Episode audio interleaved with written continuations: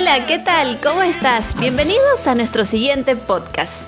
Este podcast es auspiciado por Embutidos Montserrat. Si quieres disfrutar de unos ricos embutidos, puedes encontrarlos en todos los mercados y supermercados.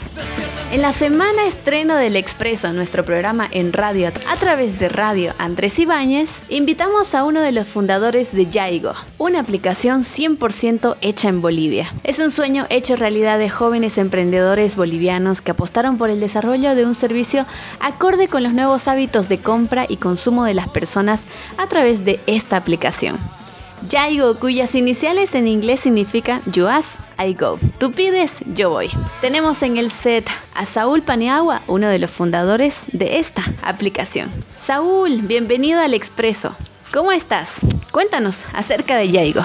Nos hemos convertido en una solución y justamente a, eso va lo, que es Yaigo, convertirse, si bien en este momento, a un delivery de comidas, un delivery donde te puedes solucionar temas de compras de farmacias, compras de eh, supermercados, etcétera.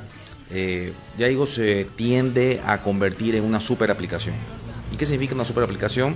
Un solucionador de tus problemas cotidianos. Si deseas eh, adquirir un seguro, comprar un pasaje de avión, comprar suscripciones de, streaming y un sinfín de, cosas que hacen de que Yaigo deje de ser solamente un delivery de comidas a que se vuelva un delivery, eh, una super aplicación. La verdad que muy feliz, estamos orgullosos de decir que Yaigo es una empresa boliviana. Y eso lo decimos aquí, lo decimos en Paraguay, en, Guatemala, eh, lo decimos también en El Salvador y estamos a día justamente de lanzar ya la próxima operación que es en Santiago de Chile. Eso suman a cuatro países, ¿verdad? Sí, actualmente cuatro. Sí. Cuatro países en que Yaigo está presente. Ahora nosotros queremos saber un poco acerca de tu experiencia, porque formaste parte de otra compañía también muy importante que fue Tigo. Cuéntanos acerca de ello. Claro, em, actualmente ya van a ser como cinco años que, dejé esa compañía. fue un, tiempo eh, muy valioso porque yo comencé a, trabajar desde los 19 años. Comencé vendiendo SIM cards en calle, en mercados, en las provincias de Santa Cruz. Y me gusta comenzar diciendo eso porque me enorgullezco de las raíces donde vengo. No tengo nada que, ocultarlo y nada de eso. Fue un proceso que duró casi siete años en esa empresa. ¿no? Eh, cuando comencé, efectivamente vendía SIM cards en la calle, básicamente todo el día en el sol. Y me tocó justamente un día eh, en particular atender a una persona que se me acercó a, pedirme un poco más de información acerca de mi producto. Y yo en ese momento, por supuesto que trataba de atender, al igual que él, a todas las personas que se acercaban a preguntarme, a consultarme acerca de mi producto. ¿Por qué? Porque yo estaba convencido que realmente el producto que yo estaba vendiendo era el mejor. Y eso justamente... Eh, si las personas que, me están escuchando y tienen un producto, emprendimiento, y no están enamorados de lo que están haciendo y no están convencidos de lo que están ofreciendo es lo mejor para el cliente, eh, directamente no lo hagan. En ese caso yo sí estaba convencido. Eh, le ofrecí los servicios que, eh, que, tenía en ese momento, respondí todas sus consultas y, noté que el acento que tenía era, era, era extranjero. efectivamente él se fue al cabo de un, día me llama mi supervisor y me dice que la persona que yo estaba atendiendo eh, sorprendentemente era el gerente general de la compañía.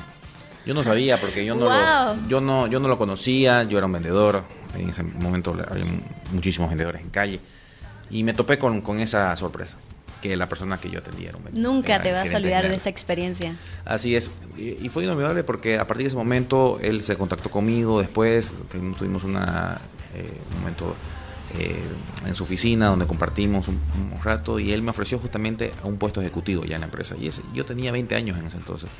este, estaba estudiando, yo soy ingeniera financiera y por supuesto que las ganas me sobraban para, para comenzar ya mi carrera. No, no dejé los estudios, salí profesional, tengo una maestría, pero eh, la experiencia obviamente eh, jugó un papel importante en mi vida.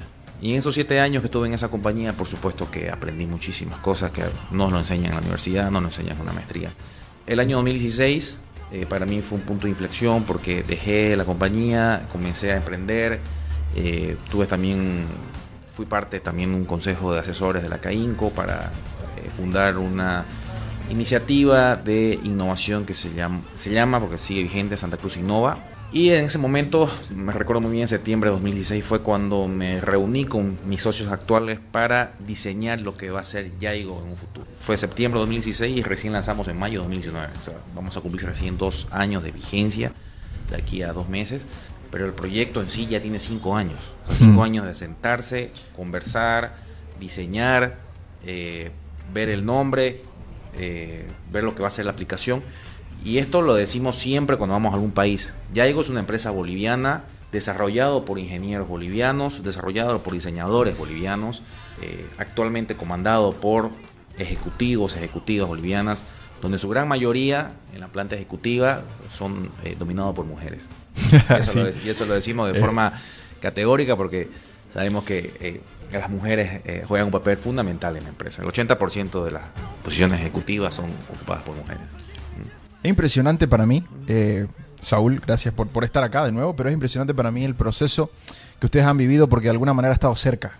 Eh, yo recuerdo las conversaciones con vos al 2016 de que me estoy reuniendo para poder generar una compañía nueva, una compañía, y, antes no era totalmente la idea en la que está ahora. Y, yo quisiera entrar a ese punto por el tema de los principios, eh, porque la gente, la gente ve hoy Yaigo o ve una compañía desarrollada y lo que hacen es pensar de que, ah, tuvieron suerte, o fue de la noche a la mañana. Pero en realidad es un proceso. Es un proceso largo y un proceso complicado. Eh, ¿Cuál fue el momento para vos, Saúl, eh, de, decidir que vamos a hacer esta compañía? Porque claro, todos nos podemos reunir al comienzo y después dejémonos, dejémosla a un lado. ¿Cuál fue ese momento que vos dijiste, eh, hay que hacerlo? Algo que, no les comenté fue que efectivamente en 2016 para nosotros, los fundadores, fue cuando buscamos una solución ¿no? para alguna oportunidad. Pero en ese entonces éramos cuatro, de los cuales cuatro personas a día de hoy somos dos. ¿Por qué? Porque dos que eran los fundadores no creyeron en el, proyecto. Se salieron y fue justamente ahí cuando se salieron, hmm. cuando yo me, pregunté y dije, a ver, estoy haciendo bien las cosas. Eh, ya he invertido, ya ocupé mucho tiempo, dejé, dejé varios trabajos justamente para enfocarme en esto lo habré hecho bien, lo habré hecho mal. Y fue ese momento, y creo que todos lo han vivido. Busquen la historia de Jeff Bezos, busquen la historia de cualquiera de estos grandes empresarios estadounidenses, europeos, o aquí local si quieren, ¿no? Han tenido su momento eh, donde la, mente le jugó un papel muy, muy, muy fuerte y se dejaron llevar obviamente por el que dirán o asustados por la realidad. Eh, no podemos negar que la, la pandemia eh, a nosotros nos potenció, sí, pero este, nos encontró ya listos. Sí. Nos encontró listos. Sí. Nos encontró listos y, podemos decir de que eh, lo que somos ahorita es porque, uno, confiamos en el proyecto, lo que nos quedamos, y dos, porque supimos estar listos para el momento de la oportunidad. Buenísimo. ¿Cómo fue que ustedes miran la pandemia? esta situación de, de, cierre completo, esta situación donde hay caos, donde no hay, no hay nada seguro y ustedes dicen, hay una oportunidad aquí. sí, eh, nosotros lanzamos en mayo de 2019. Lanzamos en Oruro, Potosí, somos la única empresa que está presente en los nueve departamentos de Bolivia, 15 ciudades.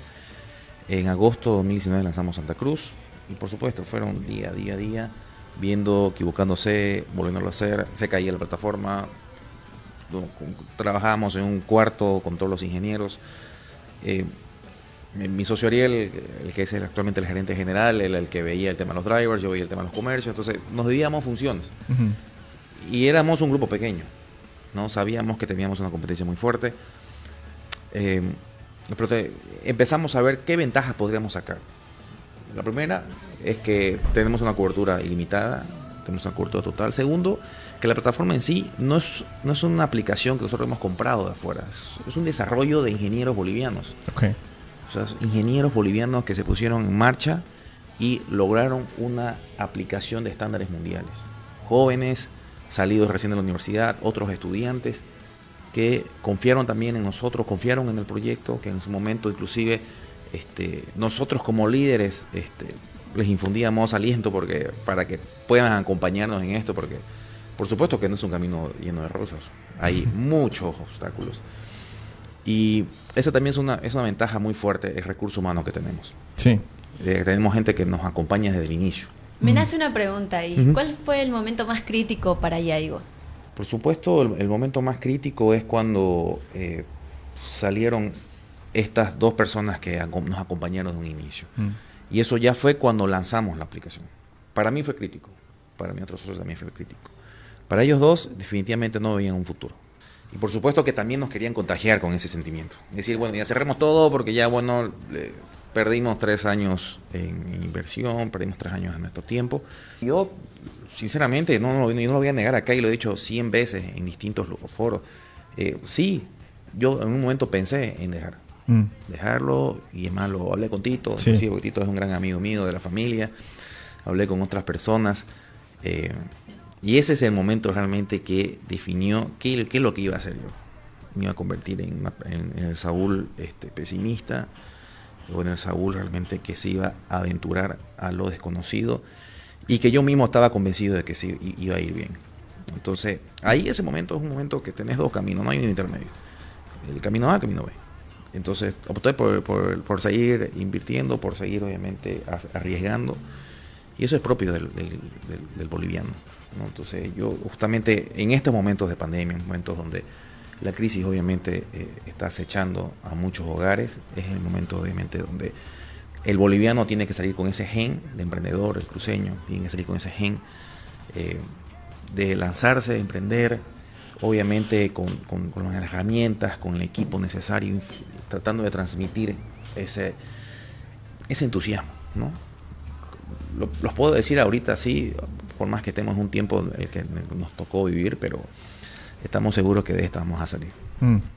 ¿Qué, le, ¿Qué puedes vos decir a una persona que quiere emprender que ustedes han vivido? ¿Qué procesos, qué, cosas aplicaron y que ustedes han vivido para cualquiera que quiera emprender? ¿Qué es lo que tuvieran que hacer?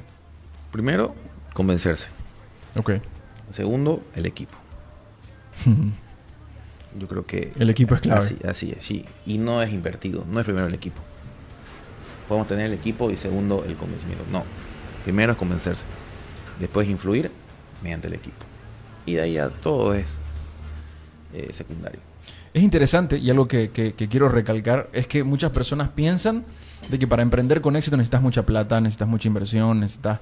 O sea, no invierten porque no tengo plata, no invierten porque no tengo eh, los recursos ahora. Pero gran parte de las personas que yo he podido conocer, emprendedores exitosos como Saúl, como sus socios Ariel, los, hermanos Valverde, eh, me dicen lo mismo. No se trata del dinero, no se trata de los recursos. Eh, ahora, se trata de la visión, de estar, de estar enfocado, estar convencidos de lo que queremos lograr. Y segundo, lo que estás mencionando, que es importantísimo, enfocarte en el equipo. ¿Cómo fue que vieron esta crisis como oportunidad? ¿Cómo la vieron? Porque para todos nosotros esta situación era crítica. Por supuesto, fue crítica. No, fue crítica también para nosotros, en, lo nivel humano también, porque somos personas, hemos sufrido también pérdidas. Eh, mis socios también han sufrido pérdidas, los funcionarios, los colaboradores de Yaigo también. Hemos tenido casos muy graves. Hemos tratado de apoyarlos también.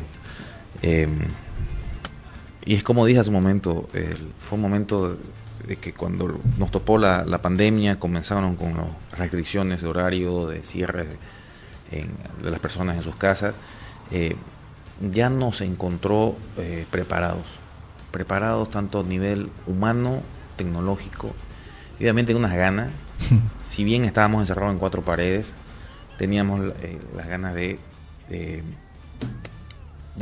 a los comercios, de mostrarles a los socios, de mostrarle a las personas que estaban obviamente cerrando sus puertas que no, no lo hagan.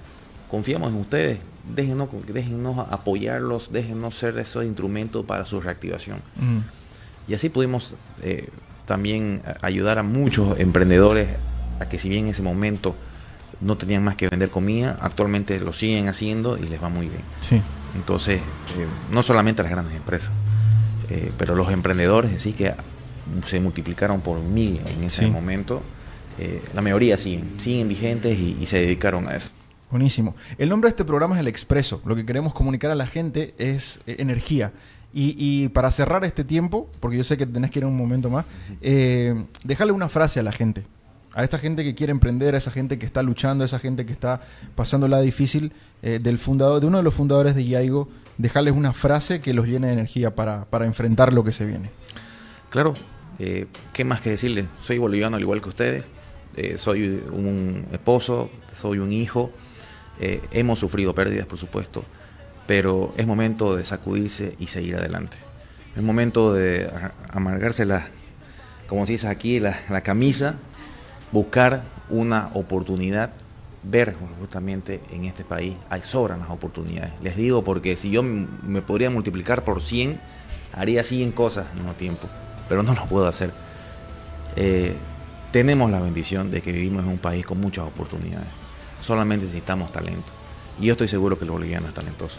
Deseo de todo corazón, de verdad, este, que a todos nos vaya bien, que el boliviano pueda salir de esta.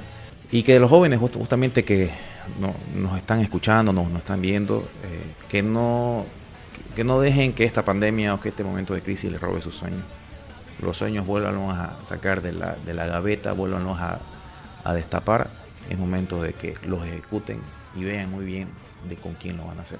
Buenísimo, Saúl, qué placer tenerte, qué placer escucharte y gracias por, por, por lo que están haciendo. Felicidades de nuevo y por ayudar a nosotros, los que estamos emprendiendo, a mirarlo y decir eso es lo que queremos. Así es, muchas gracias a Tito, muchísimas gracias al programa.